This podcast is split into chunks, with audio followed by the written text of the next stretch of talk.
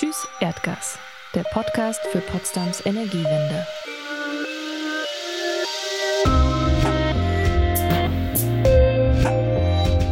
Hey, dass wir nicht bis zum St. Nimmerleinstag Erdgas verbrennen sollten, das weiß mittlerweile jedes Kind. Erdgas, das ist nicht nur toxisch fürs Klima, sondern hat uns auch politisch in gefährliche Abhängigkeiten manövriert. Das dürfte seit dem russischen Angriff auf die Ukraine ziemlich klar sein. Es wäre ja irgendwie schön, wenn wir dieselben Fehler nicht nochmal machen würden.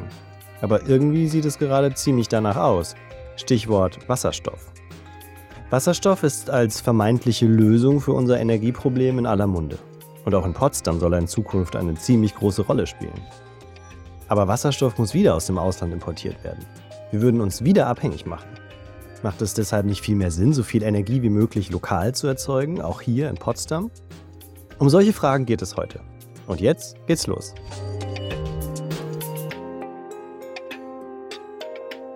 Hi und herzlich willkommen zu einer neuen Folge von Tschüss Erdgas. Das ist jetzt schon die fünfte Folge.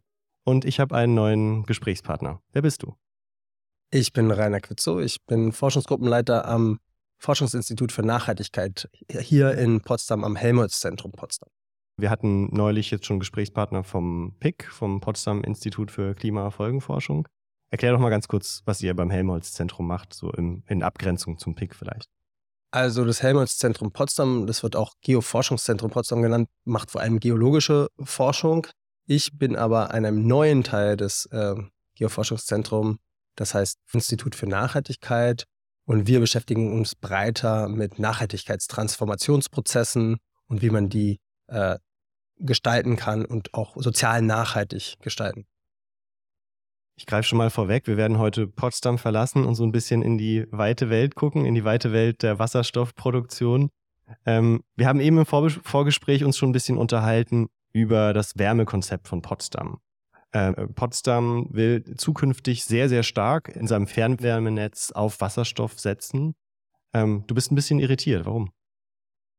Ja, also als zentrale Säule eines zukünftigen klimaneutralen Wärmekonzeptes ist grüner Wasserstoff beziehungsweise die Verbrennung von, von grünem Wasserstoff, der auf der Basis von erneuerbaren Energien produziert wird, eigentlich nicht geeignet. Warum? Es ist grundsätzlich immer so, dass wenn man erneuerbaren Strom direkt nutzen kann, dass es deutlich effizienter ist als diese erneuerbare Energie, also diesen Strom aus erneuerbaren Energien erstmal in andere Formen umzuwandeln und dann später für die eigentliche Energienutzung dann nochmal umzuwandeln.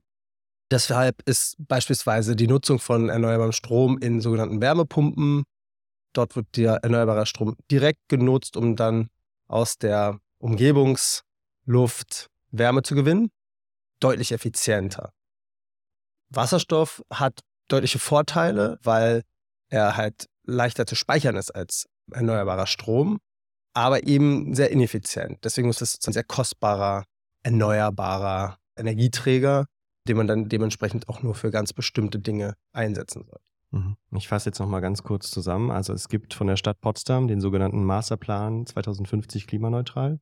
Und es gibt von der EWP, von der Energie- und Wasser Potsdam, ähm, das Strategiepapier Dekarbonisierungsstrategie.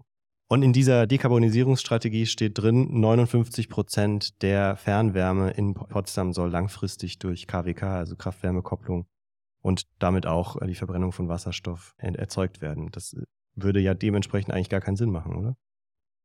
Ja, also genau. Das, es scheint mir so, dass grundsätzlich würde man davon ausgehen, dass man erstmal eben direkt diesen erneuerbaren Strom nutzen würde, dass man in kleinerem Umfang dann vielleicht auch Wasserstoff lokal produzieren würde. Eben nur in kleinerem Umfang, weil sonst braucht man deutlich mehr erneuerbare Energien, als man sonst brauchen würde, um eben zum Beispiel Situationen abdecken zu können, wo eben gerade keine Sonne scheint, kein Wind äh, bläst und man eben trotzdem dann äh, Wärme erzeugen möchte mit so einer KWK-Anlage zum Beispiel. Dafür ist das grundsätzlich ein sinnvoller Einsatz. Wenn man jetzt aber im großen Stil einsetzen möchte, dann impliziert das eigentlich, dass man davon ausgeht, dass man diesen Wasserstoff irgendwo anders herbekommt.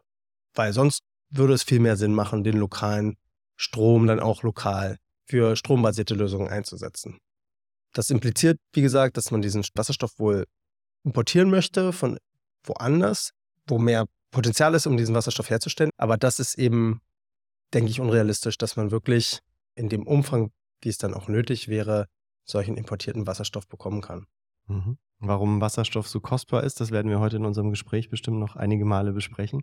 Ich würde ganz gerne nochmal zu dir als Person ein paar Fragen stellen. Und zwar, also wie, wie bist du denn überhaupt da gelandet, wo du jetzt arbeitest hier, hier in Potsdam? Wie war denn so dein beruflicher Werdegang bislang? Also ich habe ähm, zunächst mal in der Entwicklungszusammenarbeit gearbeitet, habe da äh, längere Zeit auch an der Weltbank gearbeitet und dann wollte ich zurück nach Berlin und in meine Heimat und habe mich dann nochmal ein bisschen umorientiert, habe promoviert zu Fragen von Nachhaltigkeit und wie man Umwelttechnologien entwickeln kann und auch global Verbreitung von Umwelttechnologien ermöglichen kann. Und bin da bei den erneuerbaren Energien gelandet, bei der Energiewende gelandet.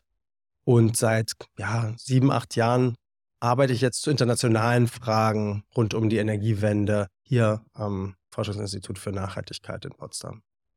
Wie, wie ist so dein State of the Mood im Moment? Äh, hast du das Gefühl, dass eure Forschung was bringt, dass ihr Impact habt mit dem, was ihr macht? Also, ich kann sagen, dass ich, als ich angefangen habe, vor sieben, acht Jahren damit, also wirklich diese Frage, wie müssen wir uns in Deutschland denn auch vielleicht beschäftigen damit, was außerhalb Deutschlands, auch außerhalb Europas in Sachen Energie passiert, welche Implikationen hat das für den Klimaschutz global, aber auch ähm, für unsere Energiewende. Da hatte dieses Thema noch nicht so viel Aufmerksamkeit. Mittlerweile, vor allem auch seit dem Krieg in der Ukraine, möchten alle über, über dieses Thema reden, weil sie gemerkt haben, Energie ist eben ein geopolitisches Thema, ist ein Thema, was geprägt wird von diesen internationalen Zusammenhängen und dass man sich damit ganz aktiv auseinandersetzen will. Und insofern fühle ich mich dann auch ein Stück weit bestätigt, dass, dass das Thema, was ich da vor einer Weile schon ausgewählt habe, ein wichtiges Thema ist. Mhm. Jetzt wieder zurück zum Wasserstoff. Wasserstoff spielt eine riesengroße Rolle in der nationalen Debatte, aber eben auch, wie wir am Anfang schon gehört haben, hier in, in Potsdam.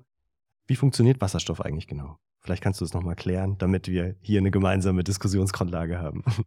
Grundsätzlich gibt es ja heute schon Wasserstoff und dieser Wasserstoff wird heutzutage aus Erdgas gewonnen. Man nimmt eben ein Erdgasmolekül und trennt es in Wasserstoff und CO2.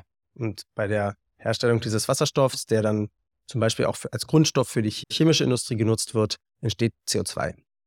Wo wir jetzt reden, ist Wasserstoff, den wir aus Wasser gewinnen, indem wir Wassermoleküle, eben Wasserstoff und Sauerstoff trennen der ist dann klimafreundlich, also erzeugt gar keine CO2-Emissionen.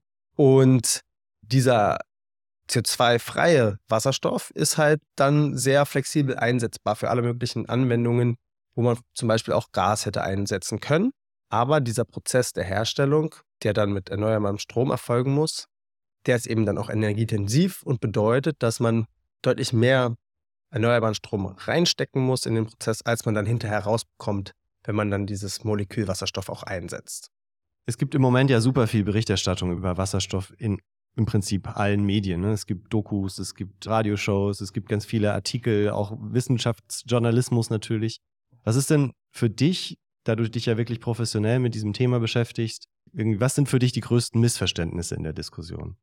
Also ich glaube, es ist einfach wichtig, ja, Wasserstoff ist ein sehr leistungsfähiger Energieträger. Er kann auch verschifft werden und transportiert werden. Das kann man mit Strom in der gleichen Form nicht. Da braucht man die Stromleitungen und hat große Verluste über längere Strecken. Insofern ist, hat Wasserstoff einen großen Vorteil. Aber trotzdem im Vergleich zu fossilen Energieträgern wie Öl ist es immer noch sehr schwierig, den Wasserstoff zu transportieren. Die Energiedichte ist viel geringer als bei fossilen Energieträgern. Deswegen ist der Transport von Wasserstoff über lange Strecken auch anspruchsvoll. So, das ist das eine. Das andere ist, dass es eben, das hatte ich ja vorhin schon oder mehrere Male jetzt betont, dass einfach die Erzeugung von Wasserstoff sehr viel erneuerbare Energie erfordert, um diesen klimaneutralen grünen Wasserstoff herzustellen.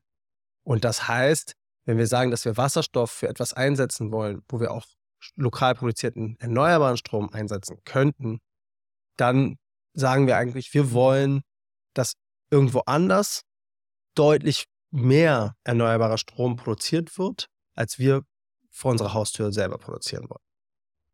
Und dieses woanders, das wird ja dann wahrscheinlich äh, nicht Polen sein oder Frankreich, also Nachbarländer von Deutschland, sondern tendenziell eher Orte an, der Welt, wo mehr Sonnenenergie, mehr Windenergie gefördert werden kann oder entstehen kann. Welche Orte sind das denn? Wo soll denn der grüne Wasserstoff herkommen?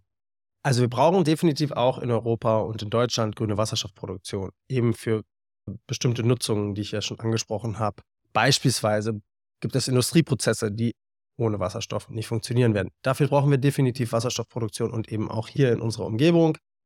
Auch werden wir wahrscheinlich äh, die Windressourcen in der Nordsee unter anderem dafür einsetzen müssen und auch Länder wie Spanien oder südosteuropäische Länder, die höheres Potenzial haben, um Erneuerbare zu erzeugen, können da einen Beitrag leisten. Darüber hinaus ist es natürlich auch denkbar, dass grüner Wasserstoff in Regionen wie Nordafrika, wo relativ geringe Bevölkerungsdichte einmal ist und zweitens ähm, sehr viel Sonneneinstrahlung und in Teilen auch gute Windverhältnisse herrschen.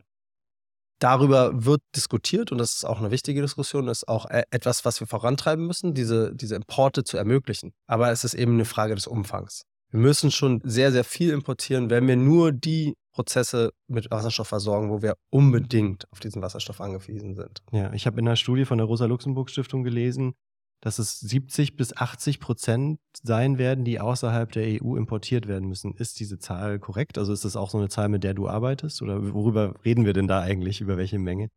Diese Zahl kann man so gar nicht äh, festlegen, glaube ich, heute, weil es von sehr, sehr vielen Variablen abhängt, die noch sehr unsicher sind. Wenn ich jetzt zum Beispiel dieses Wärmekonzept in Potsdam sehe, dann wird die Zahl sehr, sehr hoch sein müssen, wenn, wenn wir sozusagen solche Wärmekonzepte in der Bundesrepublik flächendeckend versuchen ähm, umzusetzen. Wenn wir jetzt uns auf Industrieprozesse, vielleicht den Luftverkehr, den Schiffsverkehr fokussieren, dann wird der Umfang deutlich geringer sein. Aber ja, für Deutschland redet man über solche Zahlen. Zwei Drittel, sagen wir mal, Importe. Aber Importe heißt dann eben auch aus anderen EU-Ländern. Ähm, welche geostrategischen Implikationen hat das denn, wenn man so viel importieren muss? Also wir sprechen ja jetzt gerade in der Energiekrise des letzten Jahres schon ganz stark über die Abhängigkeiten der letzten Jahrzehnte in puncto Gas. Und das Ziel ist ja schon, diese Abhängigkeiten von anderen Ländern, besonders auch natürlich von Ländern außerhalb der EU, zu verringern. Jetzt kommt Wasserstoff ins Spiel, wird als neues Allheilmittel manchmal so diskutiert. Daraus entstehen ja dann auch entsprechende Abhängigkeiten, die man eigentlich vermeiden will, oder? Das ist genau richtig. Also wir haben es ja geschafft, sehr schnell uns deutlich unabhängiger von russischen fossilen Importen zu machen. Und wenn wir jetzt Wasserstoff in größerem Stil importieren wollen in Zukunft, dann bauen wir sozusagen neue Abhängigkeiten auf. Deswegen sind Länder wie Polen zum Beispiel auch sehr skeptisch, was diese Wasserstoffimporte angeht, weil sie ja schon lange äh, sozusagen davor gewarnt haben, auch sich so stark von russischem Gas abhängig zu machen und jetzt eben sozusagen zukünftige Risiken da sehr stark im Vordergrund sehen. Also ja, wir werden neue Abhängigkeiten schaffen. Daran führt aber letztendlich auch kein Weg vorbei hatte ich ja auch schon gesagt, also für bestimmte Prozesse, für bestimmte Nutzungen brauchen wir dieses, diesen Wasserstoff. Wir werden diesen Wasserstoff nicht komplett in Deutschland produzieren können. Deswegen müssen wir uns auch dieser Importfrage stellen. Aber man kann da natürlich auch sehr viel stärker als in der Vergangenheit auf Diversifizierung setzen. Man kann verschiedene Partner finden, mit denen man zusammenarbeitet, verschiedene auch Transportrouten sozusagen sicherstellen. Da kann man viele Maßnahmen ergreifen, auch um diese Abhängigkeiten so zu gestalten, dass sie eben nicht so im eigenen Nachteil sind. Und wenn das der Fall ist, dann sind ja Abhängigkeiten auch nicht unbedingt was Schlechtes. Ne? Also Handelsbeziehungen mit einer breiten Gruppe von, von Partnern ist ja auch was Positives und, und stabilisiert ja auch ähm, das Verhältnis dann. Mhm. Also Länder, die äh, in dem Zusammenhang immer genannt werden, du hast es vorhin schon erwähnt, Nordafrika ne, und dann auf der anderen Seite im südlichen Afrika ganz stark Namibia mit, dem großen äh, Wasserstoffprojekt. Der Vorwurf, der ja ganz oft kommt, bezieht sich auf so eine Art, ja, letztlich Ausbeutungsverhältnis. Ne? Auf der einen Seite der reiche globale Norden, der seine Industrieproduktion durch grünen Wasserstoff weiter aufrechterhalten möchte. Und auf der anderen Seite sind ja dann oft Länder wie eben beispielsweise Namibia, die selbst noch gar keine richtige erneuerbaren Infrastrukturen haben. Lässt du diesen Vorwurf gelten oder ist der irgendwie ein bisschen wohlfeil? Also das Risiko ist auf jeden Fall da. Und wie gesagt, wenn wir von sehr großen Mengen jetzt ausgehen, noch, dann steuern wir wirklich auf eine Situation zu, wo wir sagen, wir wollen vor Ort nicht im größeren Umfang Erneuerbare produzieren, weil wir das eben nicht möchten, aus verschiedenen Gründen. Aber wir erwarten sozusagen dass wir diesen erneuerbaren Strom in Form von Wasserstoff von anderswo importieren wo wir dann in Kauf nehmen, dass eben genau die Probleme, die wir hier nicht haben wollen, dann dort entstehen. Insofern, dieses Risiko und dieses Problem ist definitiv gegeben.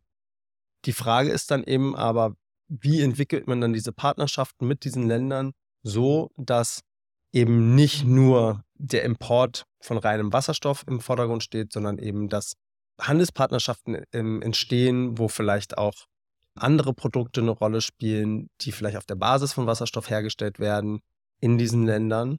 Nicht nur der Wasserstoff selber, müssen vielleicht auch darüber nachdenken, dass bestimmte energieintensive Industrieprozesse vielleicht langfristig hier nicht realistisch sind, weil sie eben zu viel Wasserstoff ähm, erfordern. Das sind schwierige Diskussionen, die tun auch ein Stück weit weh, aber man muss sich diesen Fragen stellen, weil es bringt ja nichts, die Augen zu verschließen.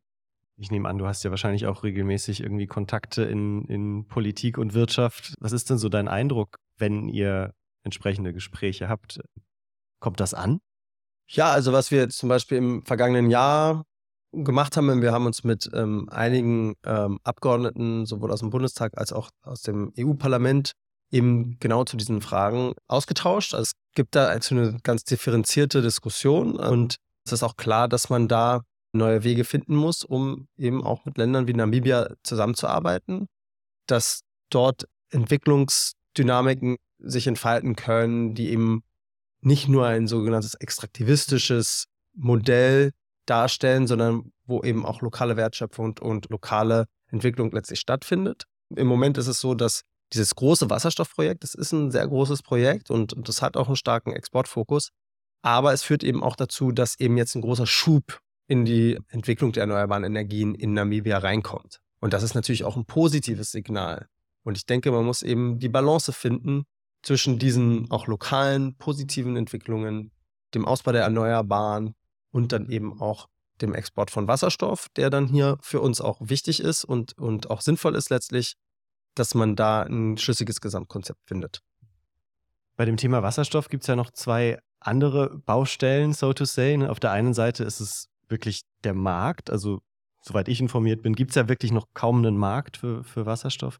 Auf der anderen Seite ist es ja die Infrastruktur. Magst du zu den beiden Sachen noch was sagen? Also über welchen Zeitrahmen vor allem sprechen wir denn da? Also bis wann ist denn Wasserstoff in einer Stadt wie Potsdam, ohne dass wir jetzt in die kommunalen Details gehen natürlich, aber so generell einfach von der Versorgungsinfrastruktur überhaupt verfügbar? Also ich, ich denke, wir reden über einen Zeitraum von 10 bis 20 Jahren. Deutlich schneller kann es natürlich gehen, wenn man lokal Elektrolyseure baut, in Betrieb nimmt und dann lokal diesen grünen Wasserstoff produziert dann reden wir über eine, einen gewissen Vorlauf, was Planung und, und Umsetzung von diesen Projekten angeht. Da stehen wir auch vor großen Herausforderungen, das wissen wir auch alle, äh, dass es viel zu lange dauert. Ähm, Planungszeiten sind zu lang. Ich denke, da sind wir hoffentlich auch auf einem Weg, diese Zeiten zu verkürzen. Dass ein wirklicher Markt entsteht, europäischer, globaler Markt und dass wirklich hier Wasserstoff auch ankommt aus diesen Regionen in einem Umfang, der dann auch relevant ist, denke ich, ja, reden wir über 10 bis 20 Jahre. Wir haben jetzt ja schon öfter gehört in diesem Gespräch, dass wir Wasserstoff wirklich nur dann benutzen sollten, wenn es nicht anders geht, alleine schon aufgrund der Energieeffizienz sozusagen. Ne? Ich würde trotzdem nochmal mit dir zum Abschluss über ein anderes Thema sprechen, denn für uns als Initiative Tschüss Erdgas ist es natürlich auch ganz wichtig, auf der einen Seite Wasserstoff zu framen als etwas, was woanders entschieden wird. Ne? Also, dass äh, ein Wasserstoffmarkt entsteht und Infrastrukturen entstehen, das liegt ja nicht in der Hand der Stadt Potsdam oder nur zu einem, in einem sehr marginalen Umfang, sondern das sind ja nationale Wasserstoffstrategien oder auf EU-Ebene oder dann, wir haben eben darüber gesprochen, sogar Abkommen mit Ländern wie Namibia. Auf der anderen Seite liegt es uns ja sehr am Herzen als Initiative, die lokale Energie- und Wärmeversorgung stärker in den Fokus zu stellen. Ne? Also es ist ja auch so eine Art ja, Self-Empowerment von der Kommune zu sagen, wir sind eben nicht mehr abhängig von Wasserstoffproduktion in der Zukunft oder wir sind nicht mehr abhängig von Erdgasproduktion, sondern wir können unsere Wärme, unsere Energie wirklich lokal herstellen. Ist das etwas, was du aus deiner Forschung, aus deiner äh, wissenschaftlichen Arbeit mit dem Thema auch unterstützen würdest, so dass, dass Kommunen eher vielleicht ja, dieses Self-Empowerment weiterverfolgen? Ja, natürlich. Also das ist immer der, der beste und, und auch energiesicherste Weg, sich mit Wärme und Strom zu versorgen, ist wirklich auch lokal Kapazitäten auszubauen dann ist man auch weniger anfällig auf größere Blackouts, wenn ein großes Kraftwerk ausfällt oder ähnliches. Da ist ein dezentrales System einfach äh, ein guter Weg, um, um sich sicher mit Energie und Strom zu versorgen. Ist ein ganz wichtiger Weg, gerade hier in Brandenburg, wo jetzt noch nicht so viel Industrie vorhanden ist oder wenn es um die Wärmeversorgung und die Stromversorgung von einer Stadt wie Potsdam geht, denke ich, ist das ein realistisches Ziel. Also jetzt nicht vielleicht innerhalb der Stadtgrenze Potsdam, aber im Umfeld ähm, so eine Strategie zu entwickeln, klar. Ja. Auch die Nutzung von Energieüberschüssen aus dem Brandenburger Umland ist natürlich eine Sache, die eigentlich total leicht denkbar ist. Ne? ja, ja, klar. Also Brandenburg ist ein Land mit, äh, mit relativ viel Fläche und nicht so dicht besiedelt im Vergleich zu anderen äh, Bundesländern. Brandenburg steht ja auch heute schon gut da, äh, was die Erzeugung von erneuerbarem Strom angeht im Vergleich zu anderen Bundesländern. Und darauf aufbauend kann man sich das gut vorstellen, dass Potsdam und, und Gegend um Potsdam herum eben genau solche Strategien auch stark in den Blick nimmt. Wie viel Hoffnung hast du denn? Allerletzte Frage. Wie viel Hoffnung hast du denn, dass die Energie- und Wärmewende gelingt in Deutschland im Moment? Ich glaube, wir haben im Moment auf jeden Fall eine Regierung, wo das zuständige Ministerium stark daran arbeitet und, und versucht, wirklich Themen anzugehen, die, die ganz wichtig sind. Zum Beispiel ähm, Flächen zu finden, wo der Ausbau stattfinden kann, Planungsprozesse zu beschleunigen, etc. Die Dinge, die, die schon lange im Gespräch auch sind. Und deswegen bin ich jetzt erstmal positiv gestimmt, dass es jetzt vielleicht ein bisschen schneller geht, was nicht heißt, dass es nicht große Herausforderungen gibt, aber man muss äh, ja optimistisch sein und, und äh, sozusagen auch daran glauben, dass es klappen kann. Und ich denke, technisch ist es sicherlich möglich. Und jetzt ist nur noch die Frage, ob wir den politischen Willen entwickeln und auch die äh, öffentliche Unterstützung dafür finden, auch die Strategien auch umzusetzen. Rainer, ich danke dir. Vielen Dank fürs Kommen. Danke dir.